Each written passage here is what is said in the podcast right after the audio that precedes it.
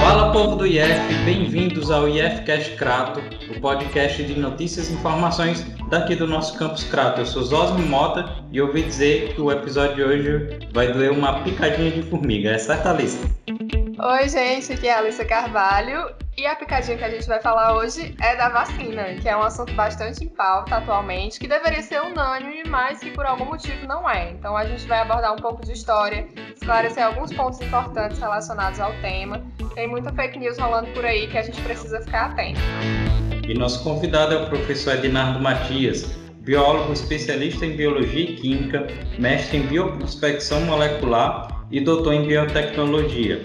Obrigado por sua participação, professor, e se o senhor quiser, pode mandar um olá aí para o pessoal que está escutando a gente. Ok, pessoal, tudo bem com vocês? Estamos aqui, né?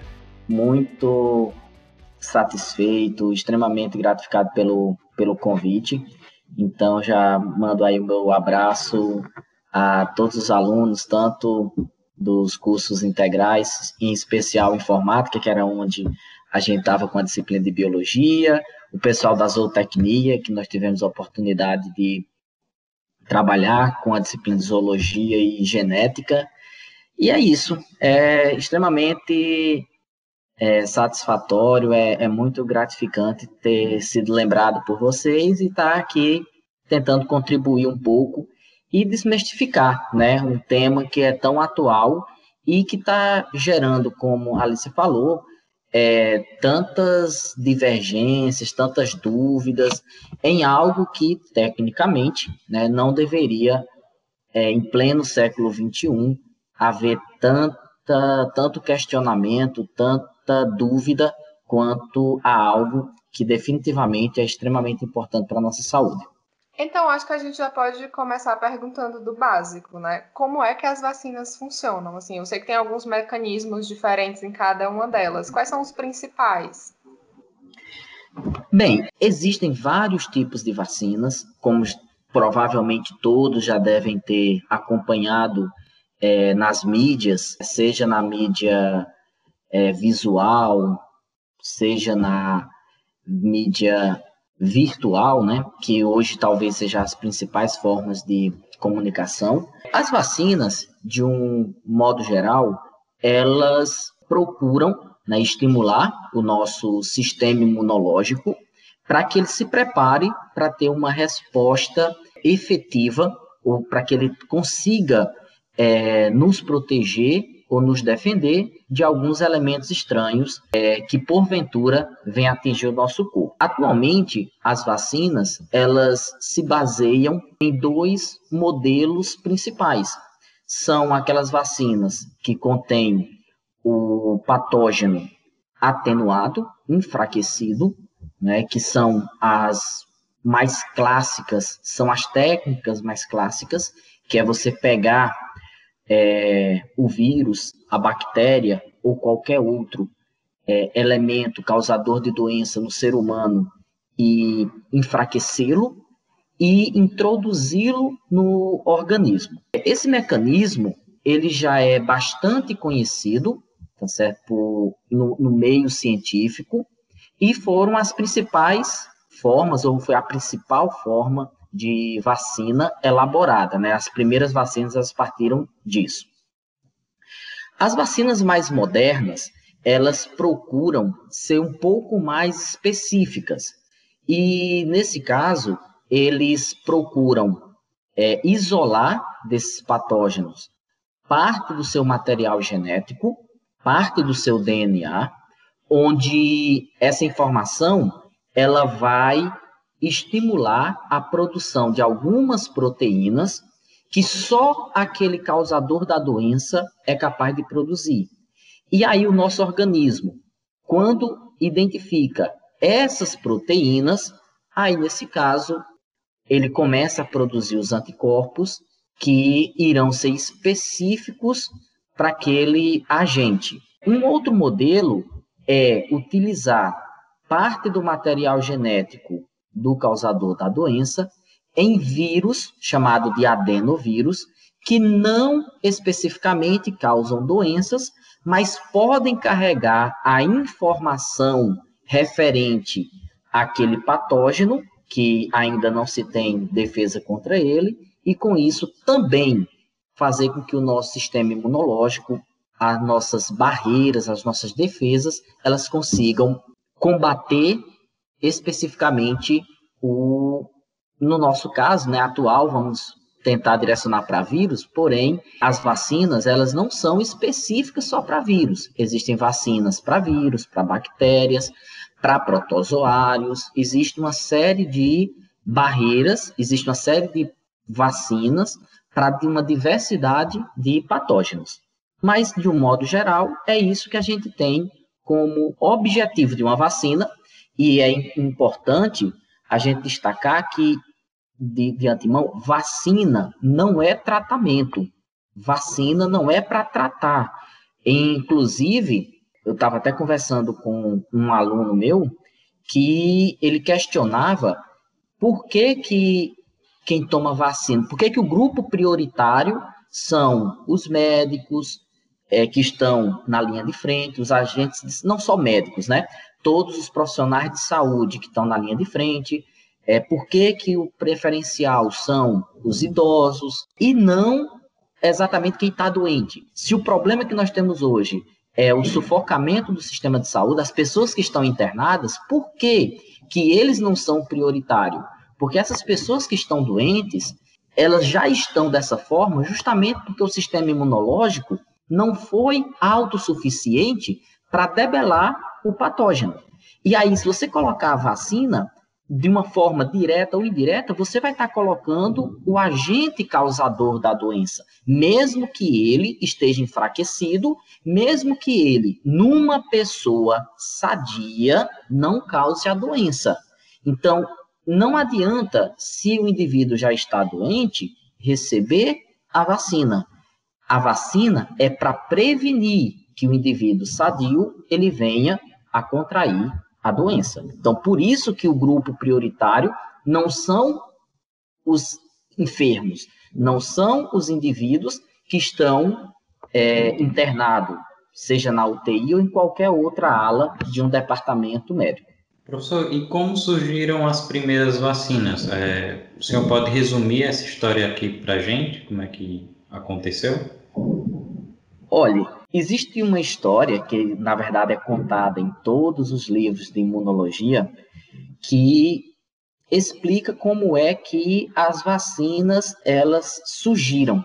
Né? Historicamente, se a gente for analisar, as vacinas provavelmente elas tiveram sua origem, não, eu não diria exatamente vacina, mas o, a ideia da vacina ela surgiu por coincidência na China, onde alguns chineses, né, aí a gente conhece que existem muitas terapias é, chinesas milenares, onde qual era a estratégia deles? Algumas pessoas doentes, especificamente, por exemplo, com varíola.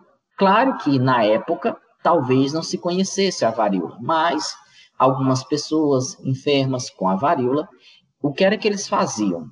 Eles é, pegavam as cascas da ferida, das feridas, da varíola, faziam um pó e inoculavam, sopravam através de canos nas narinas de crianças. Era isso que eles faziam. E eles percebiam, e isso assim, sem nenhum método científico, era a base especificamente da tentativa. Então, o que é que eles observaram? Que quando eles pegavam as feridas das pessoas doentes com a varíola, pegava as cascas dessas feridas, faziam esse pó e colocava nas narinas de um grupo de crianças, essas crianças, elas desenvolviam uma imunidade que evitava que elas ficassem doentes. Então, especificamente, era dessa forma, vamos dizer assim, é o relato mais antigo que se tem em relação às vacinas. Agora, tecnicamente, foi observado a primeira vacina em, foi na Europa, onde alguns médicos observavam que algumas mulheres que coletavam, que faziam a ordenha de leite, que tinham contato com vacas que tinha um tipo de varíola bovina, essas mulheres elas acabavam desenvolvendo imunidade em relação à varíola humana. E dentro da medicina, dentro da área da saúde, esse especificamente foi o, o primeiro relato mais, vamos dizer assim, técnico, porque partiu de, de experiências, observações é, com essas mulheres, com esse contato com essas vacas, é, e o contato, a análise né, da imunidade delas, a partir de um modelo científico que, de fato, se estabeleceu a regra da imunidade, a possibilidade de que a manipulação de alguma forma, o contato direto, de alguma forma, com o agente causador da doença, ele poderia fazer com que o nosso organismo é, se protegesse. E aí, nesse caso específico, aí diz, ah, mas o, foi com um vírus causador de uma varíola bovina.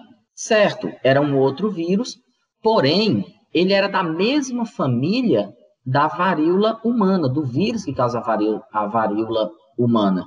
Então, eles tinham uma similaridade, eles tinham algumas semelhanças. E o detalhe é que quando esses indivíduos que tinham contato com a varíola bovina, ao entrar em contato com a varíola humana, com o vírus da varíola humana, é, eles já tinham, de certa forma, uma possibilidade de defesa. O organismo não estava 100% despreparado em relação a, a essa doença. Então, em termos de origem ou de história, esses são os dois relatos, vamos dizer assim, que são descritos na literatura. Todo livro de imunologia, todo material, quando vai se fazer referência ao histórico das vacinas, especificamente da imunidade, eles trazem esses dois dados, essas duas informações, como referência histórica em relação às vacinas. Dessas, dessas experiências chinesas até hoje, tem assim um mundo de inovação científica, né? Então, graças a essas vacinas, muitas doenças elas estão erradicadas ou bem restritas, como é o caso da varíola, que você mencionou, do sarampo, da poliomielite. Como você imagina que o mundo estaria hoje caso essas vacinas não tivessem sido desenvolvidas? É, é uma pergunta bem difícil de você, principalmente para nós que trabalhamos com ciência, que trabalhamos com saúde, com pesquisa, como o mundo estaria. Você fazer essa essa estimativa ou essa previsão, né, uma previsão do que poderia ter acontecido. Eu imagino o seguinte: ao longo da história da humanidade, a gente é, já viu vários casos de doenças que dizimaram um grande número de pessoas. Então, se não houvesse as vacinas, com certeza a população, a população, ela estaria fadada à extinção ou a novos grupos é, surgindo a, de tempos em tempos, que é, é até natural da, de todos os animais, e o ser humano não ficaria fora disso, de desenvolver resistência, mas um, um grande número de pessoas, de tempos em tempos, seriam é, eliminados. Eu, eu vejo ultimamente, quando se discute exatamente os tempos que nós vivemos, a pandemia que nós vivemos, algumas pessoas destacarem que por que, que falam tanto sobre a quantidade de mortos, por que, que falam tanto sobre quantidades de internados e por que, que não se destaca tanto a quantidade de pessoas que se recuperaram. Por que, que não se destaca tanto isso? Muito simples. Se nós vivêssemos uma situação onde esses dois números, quantas pessoas se recuperaram, e fosse invertido com o número de mortos, ou seja, se o número de mortos fosse a quantidade de pessoas que se recuperaram e a quantidade de pessoas que se recuperaram fosse a quantidade de mortos, a gente teria uma catástrofe. A, a população humana, é, ela chegaria não à extinção, porém, ela se reduziria em números extremamente drásticos, seria, seria um caos. E, então, o que aconteceria especificamente se não houvesse vacina, se não houvesse vacina, todas as vacinas, é que de tempo em tempo a população ela chegaria a perder o seu grande número de, de, de indivíduos e isso seria definitivamente um caos para toda a, a humanidade. Então, especificamente, é esse o, o grande problema. Sem falar que cada vida humana perdida é algum ente de alguma família, né, que, que está partindo, né? Exatamente. É, a gente não pode achar, né, que quando vem o óbito de uma determinada pessoa, é só aquela pessoa, é só aquele número que está sendo afetado. Então, aquele indivíduo que, infelizmente, perdeu a vida em função dessa doença, ela atinge emocionalmente, economicamente, é, em diversos setores, um grupo de pessoas que estão ao seu redor. Então, a gente não pode entender apenas como um número. Professor, as primeiras vacinas contra o coronavírus ficaram prontas em menos de um ano. É uma rapidez que é utilizada muitas vezes por, pelas pessoas do movimento anti-vacina para desacreditar as vacinas, né? Mas que na verdade mostra avanços da ciência ou pelo menos uma preparação de muito tempo aqui atrás. Mas de fato, o que permitiu esse desenvolvimento de imunizantes? É, vamos lá, eu acho que essa é uma das perguntas que mais é feita, né? Que com diversos amigos, diversas pessoas, a gente pôde debater, pôde discutir.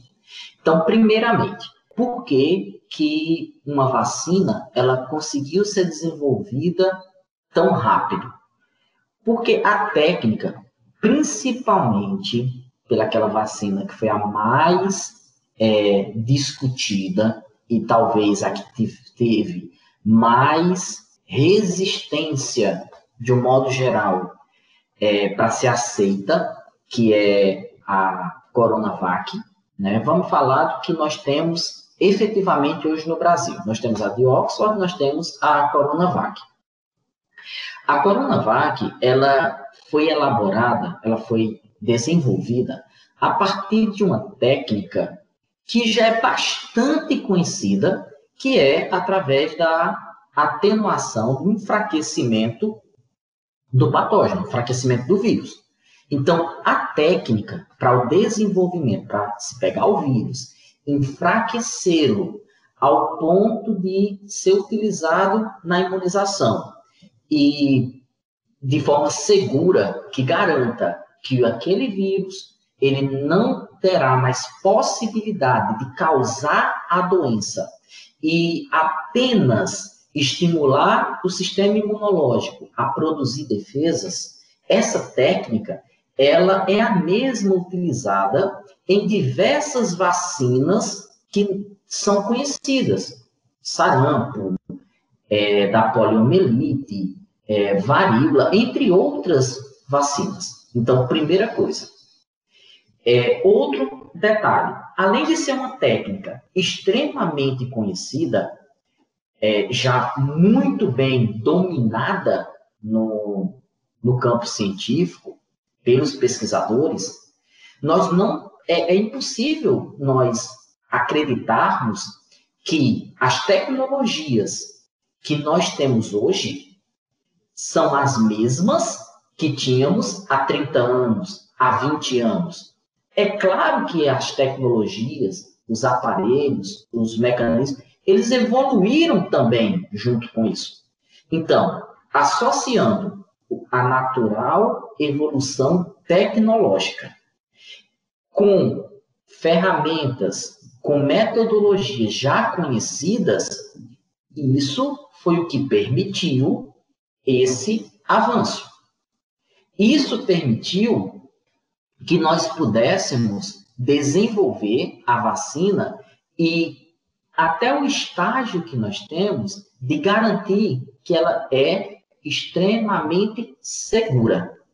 Dizer que a vacina é segura não significa que obrigatoriamente ela vai ser eficiente, ela vai ser eficaz contra o vírus, contra a doença. Dizer que ela é segura significa que aquela vacina ela não causará nenhum mal, não causará nenhum dano ao indivíduo. É isso que significa segura. Quando se faz na, fala em eficácia, que é o que também as pessoas debatem muito, a gente está discutindo se aquela vacina ela tem o efeito esperado para a proposta que ela foi desenvolvida, que é estimular o sistema imunológico.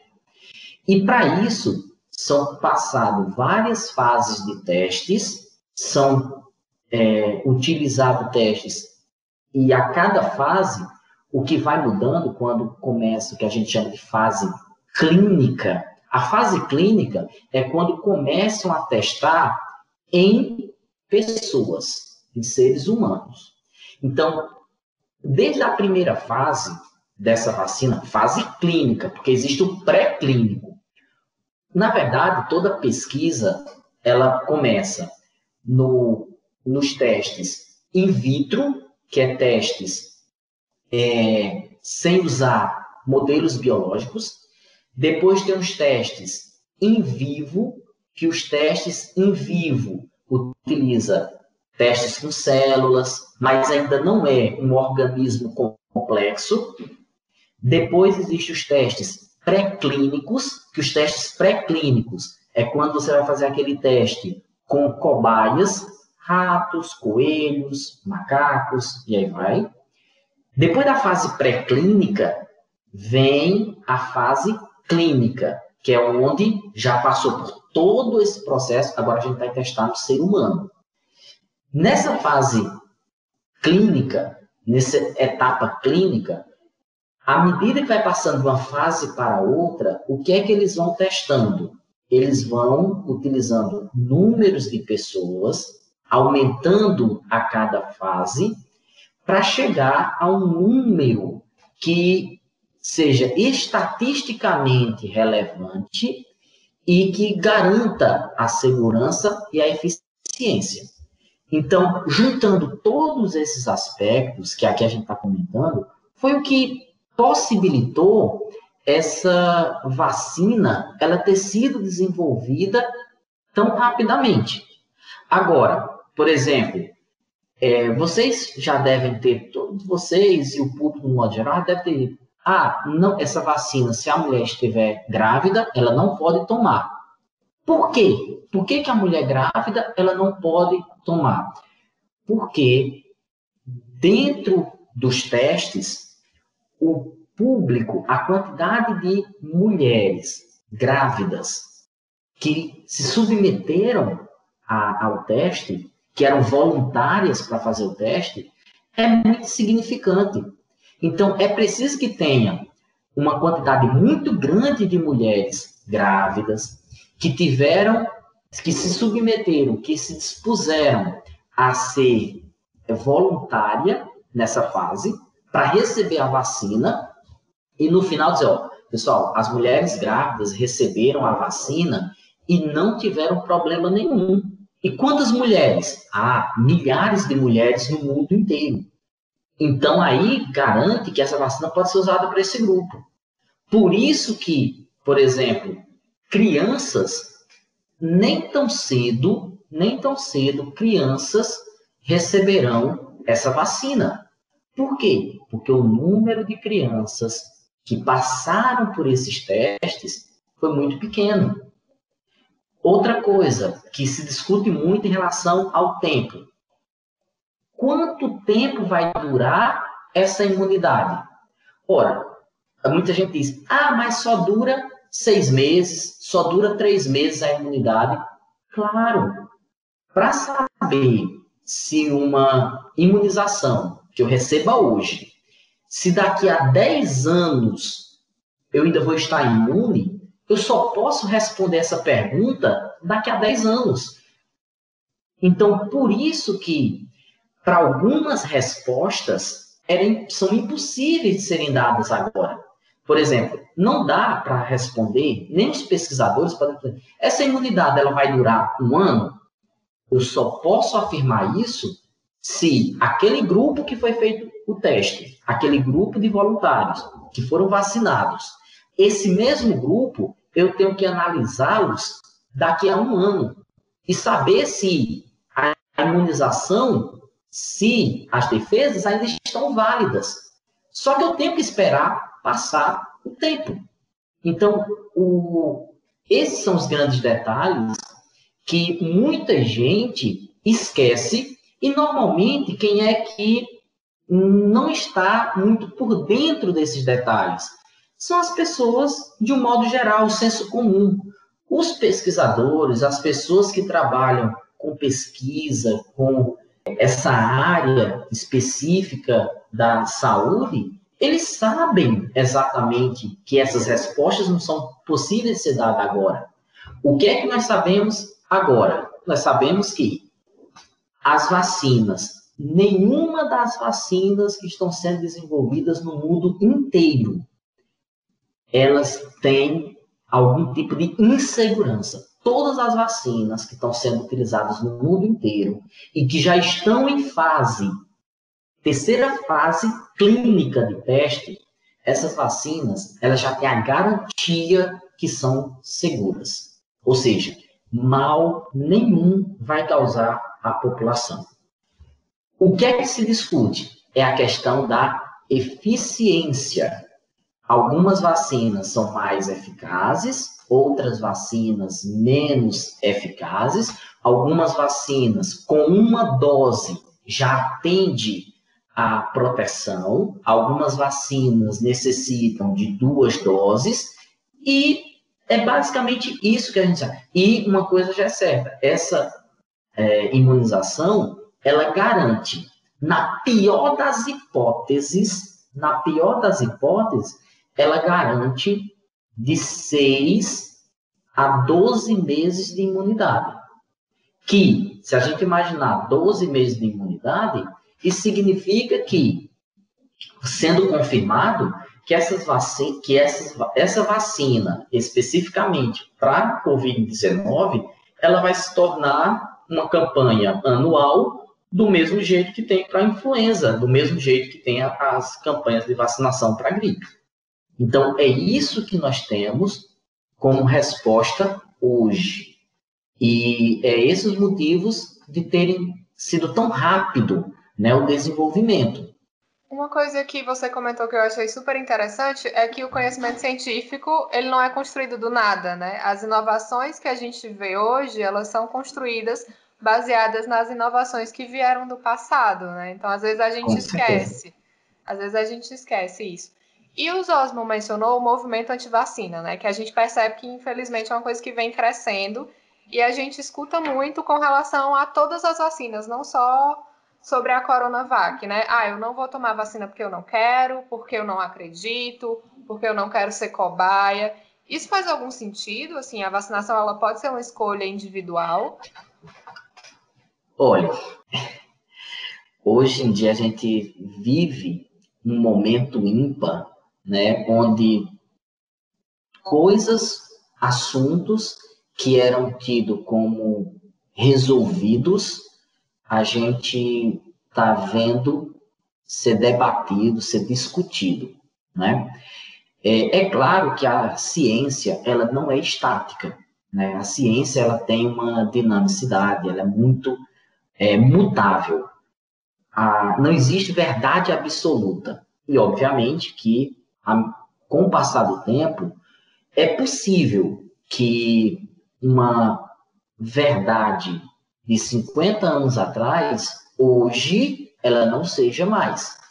Porém, quando se trata de vacinas, já foi muito bem estabelecido, já provado por A mais B, que é a ferramenta mais eficiente para combater diversas doenças, principalmente pelas sequelas e a gravidade que essas doenças podem causar.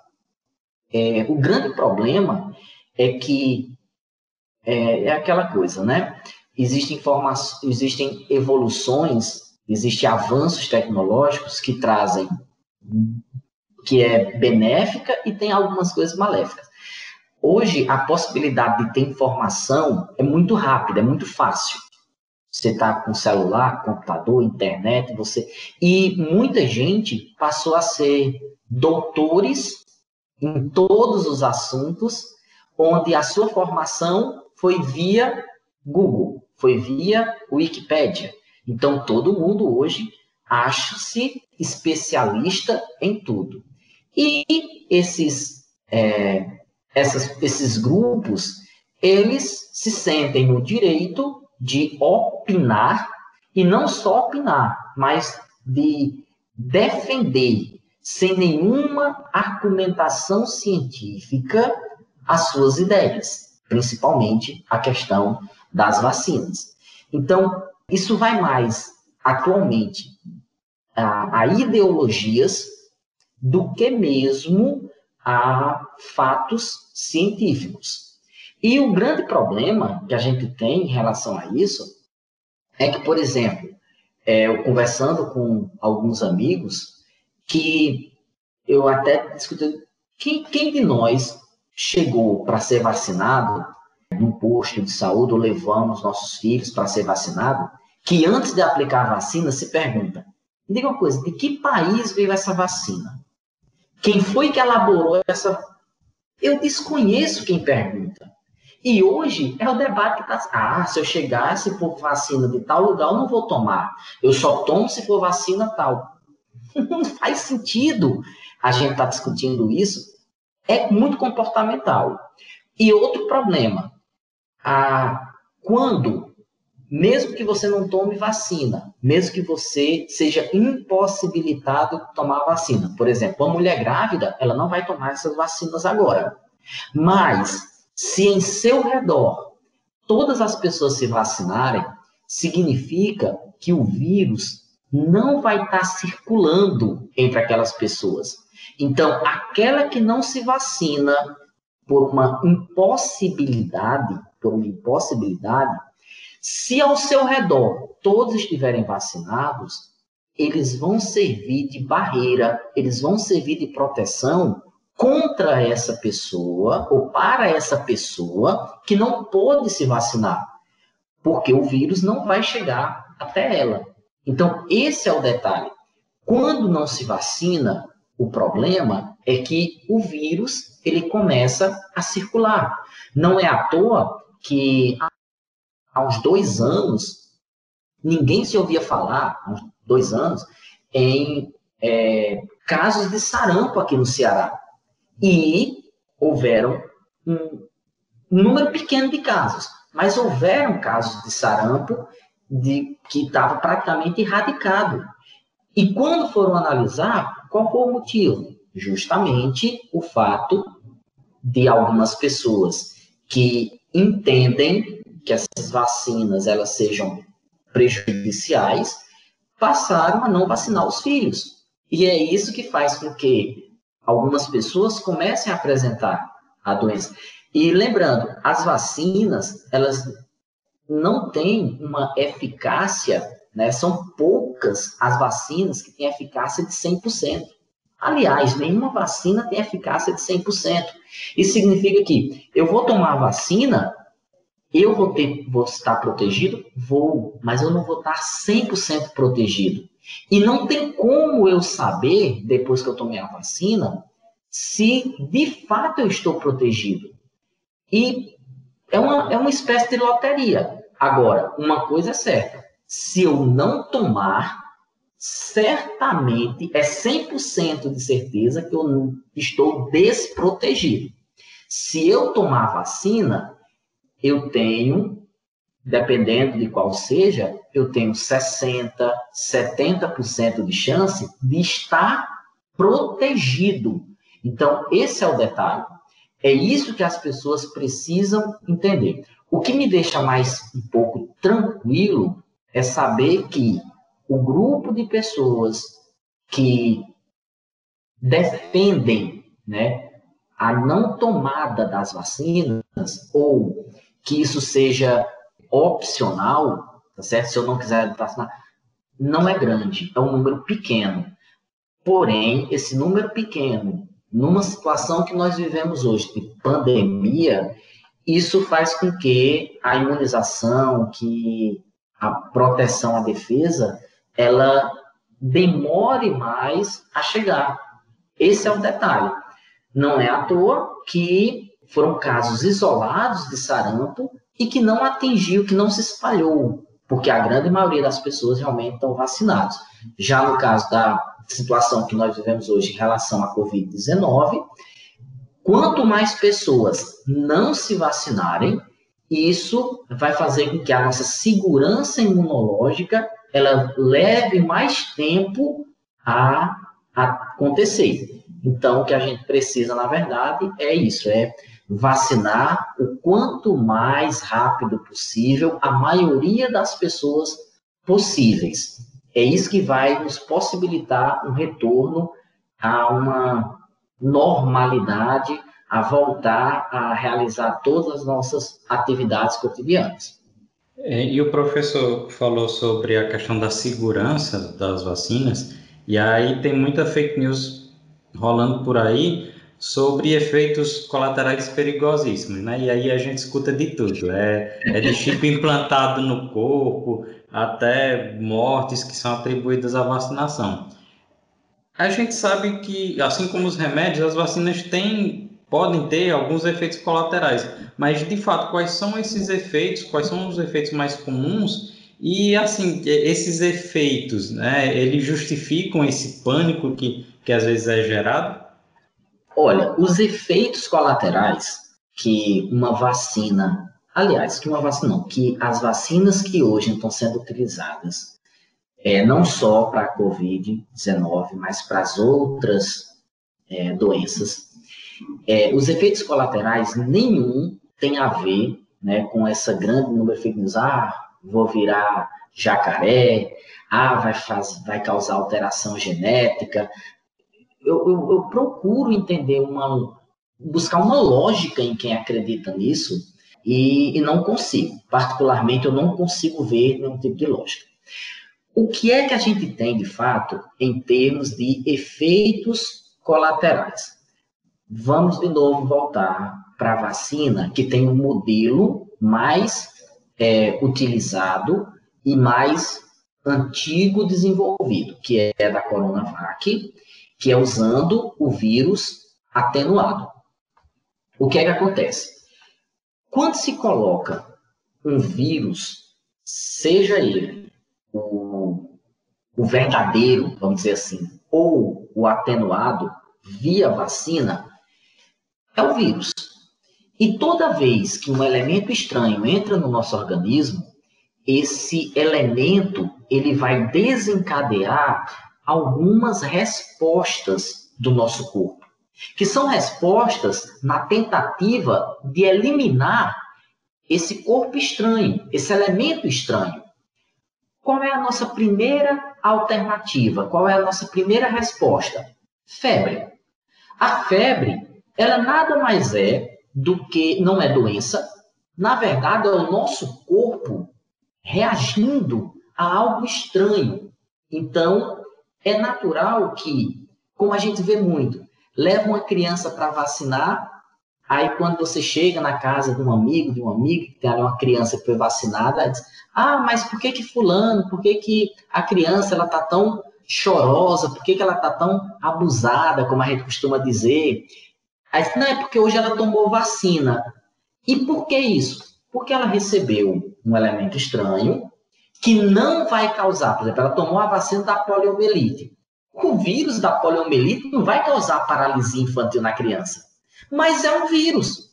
E isso vai fazer com que a criança, o organismo da criança, reaja contra aquilo. Vai causar febre, pode causar um pouco de dor de cabeça, um pouco de indisposição. Isso é normal. Isso são os efeitos colaterais normais de toda vacina. Isso é o que se espera. É isso que vai é, acontecer com qualquer vacina. E não muda em relação às vacinas que estão sendo desenvolvidas para a Covid-19. Ah, mas pode acontecer de uma pessoa tomar vacina e vir a ter efeitos mais graves até mesmo causar a morte de um indivíduo, olhe, se isso fosse acontecer, até mesmo causar a morte, que seria o problema mais grave, esses eventos eles já teriam sido observados nas fases que chegamos de teste até hoje, que foi a fase 3 concluída. E nessa fase 3, por exemplo, no caso da Coronavac, foram testados mais de 10 mil pessoas. E foram 10 mil pessoas só no Brasil. Essa mesma vacina ela está sendo testada com voluntários, ela foi testada com voluntários em outros lugares do mundo.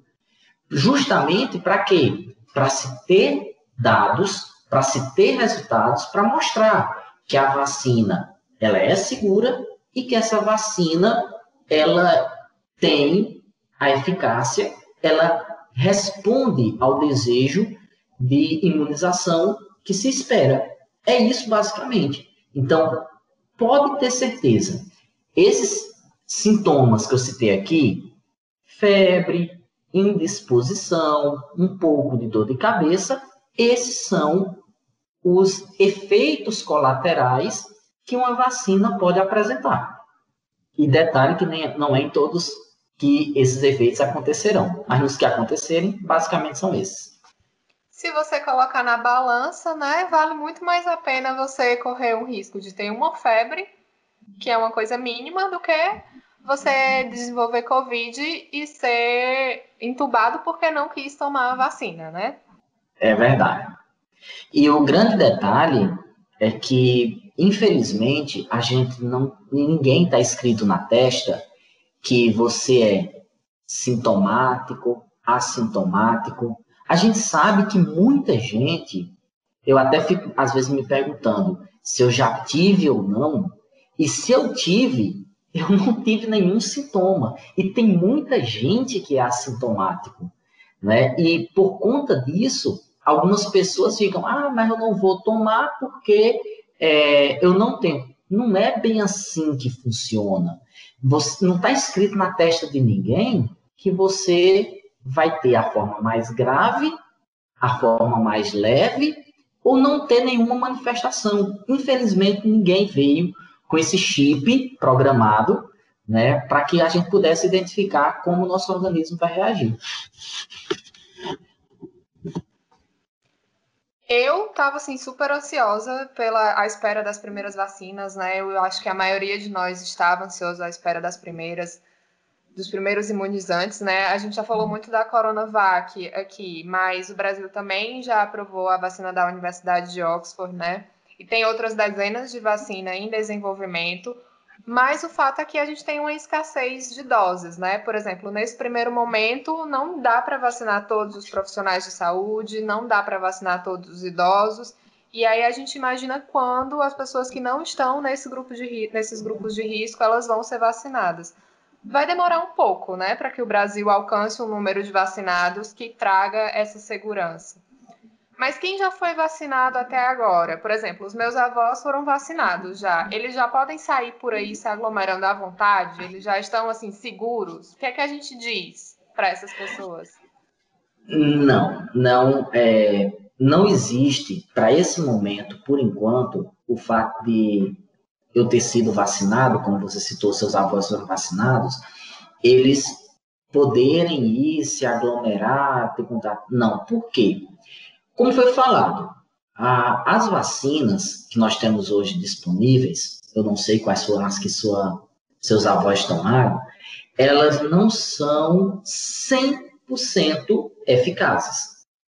O fato de não ser 100% eficaz significa que existe a possibilidade de eu ter tomado a vacina e mesmo assim ainda contrair a doença. É, e, de novo, nós não sabemos, ao contrair a doença, se é garantia que eu vou ter sintomas leves, que eu não vou ter sintomas. Então, é, o vírus ainda está circulando. E o fato de não ter essa garantia é o que faz com que tenhamos que continuar mantendo as mesmas regras, mantendo os mesmos cuidados. A higienização pessoal, que sempre foi uma coisa debatida, foi a gente ouve nossos pais, a gente ouve na escola desde muito cedo que antes de se alimentar tem que lavar as mãos, chegar da rua, entrar em casa, vai pegar um alimento, lava as mãos. Tudo isso já é destacado há muito tempo. E a gente vai precisar ainda, enquanto não houver uma grande parte da população imunizada, a gente vai precisar manter esses cuidados justamente por conta disso. Só para que as pessoas entendam essa questão da, da imunização, da importância né, da imunização, e entender que ela não garante 100% de é, que eu não vou mais pegar a doença, que é assim. Não sei se, se vocês sabem, mas entre aquelas vacinas que a gente toma no nosso primeiro ano de vida, uma dessas vacinas é contra a catapora, é para evitar a catapora. E é, é muito difícil ter pessoas que, principalmente quando criança, não ter tido catapora. Mas, Ednardo, eu não estou vacinado? Por que, que eu ainda tenho catapora? Você está vacinado, você tem catapora, só que ninguém, eu, me perdoem se eu tiver errado, mas eu, particularmente, não conheço ninguém que tenha morrido por catapora. Ah, qual foi a causa da morte? Foi catapora. Eu não conheço. E eu conheço muita gente que teve catapora na infância. Algumas pessoas um pouco mais forte, outras pessoas um pouco mais leve. Mas por que, que não causa a morte? Porque o nosso organismo, de certa forma, ela já está um pouco é, imunizado. E outro detalhe, não sei se vocês já ouviram, as pessoas dizerem, principalmente os mais idosos, eles relatam que quando uma pessoa adulta tem catapora, ela é mais forte do que na criança. E qual é a explicação para isso? Por que, que no adulto é, a catapora é mais forte do que numa criança? Porque no adulto, vamos imaginar, um adulto de 20 anos, ele tomou a vacina para catapora quando ele tinha um ano de idade. Há 19 anos que ele tomou aquela vacina. Uma criança de 3 anos, ela tomou a vacina para catapora há dois anos. O sistema imunológico dela está mais recentemente fortalecido. Já a pessoa com 20 anos, o sistema imunológico dela foi imunizado, mas já faz muito tempo. Então, pode ser que a doença ela venha de uma forma um pouco mais intensa. E é isso que se explica nesse momento para as pessoas que estão sendo vacinadas. A gente não sabe ainda quanto tempo essa vacinação, essa vacina, essa imunização, ela vai durar no nosso organismo. Então, é por essas razões que são necessários, nesse momento ainda, mantermos é, os cuidados de distanciamento, os cuidados de não frequentar aglomerações, o uso de máscaras, a higiene pessoal. Professor, e qual a importância do trabalho de divulgação científica para desmistificar assuntos como vacina e até mesmo auxiliar no controle de doenças, né? Como fazer esse trabalho dentro da sala de aula, dentro das escolas e dentro das universidades, né, da academia. Divulgação científica é, é o coração, né, da academia. Então, como, como fazer esse trabalho de divulgação científica? Eu acho que o que a gente precisa, às vezes, à medida que a gente vai se aprofundando cientificamente, em alguns casos a gente acaba perdendo um pouco do senso comum. Quando eu falo perdendo um pouco do senso comum, é daquela linguagem que possa chegar em todas as camadas da sociedade. E o grande detalhe é que muitas vezes as comunicações científicas elas interessam e elas são divulgadas no meio acadêmico entre os pesquisadores e com uma linguagem muito técnica. E o grande desafio que se tem hoje, né, que é extremamente importante, é você conseguir fazer uma tradução, transformar essa linguagem técnica em linguagem acessível à população de um modo geral. Então, esse é o grande desafio e o, o objetivo, ao meu entender, que se faz necessário para que as pessoas elas possam tomar conhecimento e possam ao mesmo tempo serem informadas a partir de dados, a partir de informações que vieram não do que fulano me contou, não do que veio numa mensagem de WhatsApp ou de uma postagem no Facebook ou Instagram, mas que veio a partir de técnicos, mas não com a linguagem técnica, com a linguagem que permita aquela pessoa com o mínimo de instrução, o mínimo de conhecimento técnico, ele possa compreender. Então, esse é o desafio, principalmente para a educação, e que os meios de comunicação eles precisam adotar.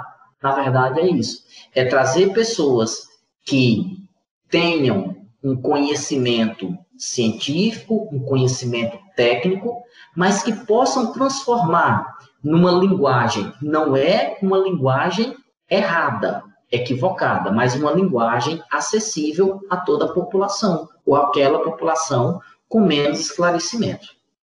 Antes da gente encerrar, professor, você tem mais algum comentário sobre o assunto? Eu sei que a gente precisou esclarecer aqui muita coisa nesse episódio. Então, se algo não foi abordado, ou se você acha que precisa enfatizar ainda mais alguma coisa, esse é o momento. Gente, eu acho que todos os comentários, né, os questionamentos que vocês fizeram, na verdade, são o, os eixos das discussões que nós ouvimos. O que eu posso não seria acrescentar de informação, mas reforçar diante do que a gente já trabalhou, já se envolveu e conhece, é que nenhuma vacina ela seria disponibilizada, isso eu posso garantir a todos. Nenhuma vacina seria disponibilizada à população, à humanidade, se essas vacinas, primeiro, não tivessem uma garantia de 100% da sua segurança.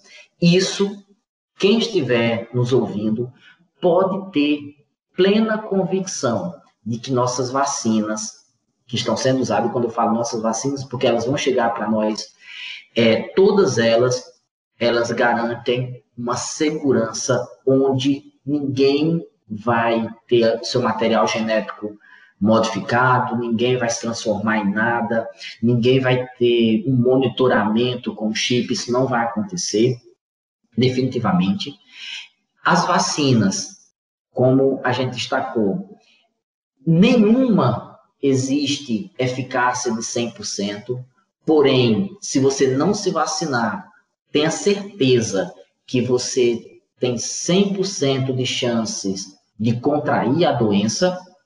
O que vai vir depois de você contrair a doença, aí não tem ninguém que saiba o que vai acontecer. Então, é a maneira, não existe outra forma, não temos remédio, não existe remédio para tratar esse vírus especificamente, os remédios que foram descritos, que eu não vou citar para não propagar informação, mas os remédios que foram citados, eles não são remédios para vírus, não são remédios para vírus, então não adianta tomar é, remédio, esses que estão propagados aí em diversas redes sociais e grupos. É, o que a gente precisa, na verdade, é continuar tomando as medidas é, sanitárias, medidas higiênicas, manter, obviamente, que se, você, se a gente sabe que a doença, o vírus, ele é combatido pelo nosso sistema imunológico, então se eu puder manter o meu sistema imunológico bem, fazendo uma atividade física, fazendo uma, uma refeição adequada, que não é privilégio, é, não é possível para muita gente. Tem pessoas que a gente sabe que não tem esses privilégios de estar tá fazendo atividade física orientada, de ter uma alimentação balanceada. Então, o que a gente precisa de fato é manter esses cuidados, evitar aglomeração. Eu sei que está todo mundo cansado de não poder sair, não poder abraçar, não poder visitar as pessoas, mas esse não é momento. Continuar usando máscara incomoda para muita gente. Eu sei que muitas vezes eu fico contando as horas para chegar na minha casa e poder não usar máscara. E basicamente é reforçar que a vacina é nossa saída, a vacina é o que vai nos devolver a nossa tão sonhada liberdade e que o, o quanto antes a população ela tiver vacinada, ela vai nos devolver, é isso que vai nos devolver a uma rotina, né? A nossa tão sonhada rotina, um novo normal, como as pessoas falam. Então, é esse o, o meu reforço, é isso que eu passo para todos. Continuem se protegendo, continuem seguindo as orientações e quando você tiver a oportunidade de se vacinar, é, faça isso porque você não apenas se protege, mas também você cria uma barreira de proteção contra esse esse mal que nós estamos vivendo e nós protegemos quem está do nosso lado, que às vezes é uma pessoa que não pode se vacinar. Professor, muito obrigado pelas orientações, muito obrigado aí até pelos conselhos, né? E foi uma verdadeira aula. Somos muito gratos, né, por, por esse momento. Obrigado por disponibilizar do tempo do senhor, por, por estar aqui conosco. E lembrando ao pessoal, né, o recado aí já foi mais do que dado assim que possível, vacinem-se. Se receberem alguma informação, chequem a veracidade dessa informação, chequem as fontes. E, novamente, professor, muito obrigado pela participação e sempre é um prazer estar aqui com o senhor, tá? Eu que agradeço o convite que fizeram e certamente estarei sempre à disposição do IF. Não é porque nesse momento nós nos desligamos dele, que nossos vínculos eles se encerram. Então a gente está sempre à disposição para colaborar, contribuir, tá certo? E matar um pouquinho da saudade, mesmo que foi pouco tempo, mas eu pude ter alguns vínculos, conhecer algumas pessoas que com certeza iremos caminhar juntos por muito tempo. E o professor é sempre muito bem-vindo. Obrigado, professor. Eu agradeço também, professor Ednardo. Eu sei que foi pouco tempo mesmo, mas você deve ter deixado sua marca aí entre os estudantes. É, quem ouviu o nosso primeiro episódio de 2021 já ficou sabendo da novidade, né? Que agora a gente encerra nossas conversas aqui no IFCast com um quadro novo, que é o IFCast News, para deixar vocês por dentro das últimas notícias do IFCE. Pois é, Alissa. E muitos de vocês devem estar se perguntando sobre o início do ano letivo 2021. Para o ensino técnico integrado, a data de início do ano letivo 2021 é do dia 3 de maio.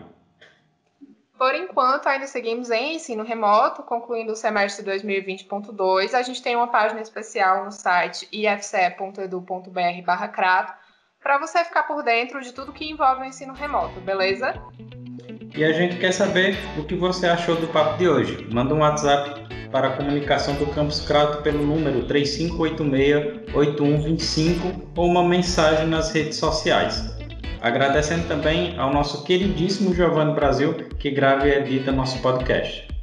Até o próximo episódio, galera. Mantenham o isolamento, se cuidem, ouçam o que o professor Ednardo falou, né? Quando chegar a sua vez, se vacine.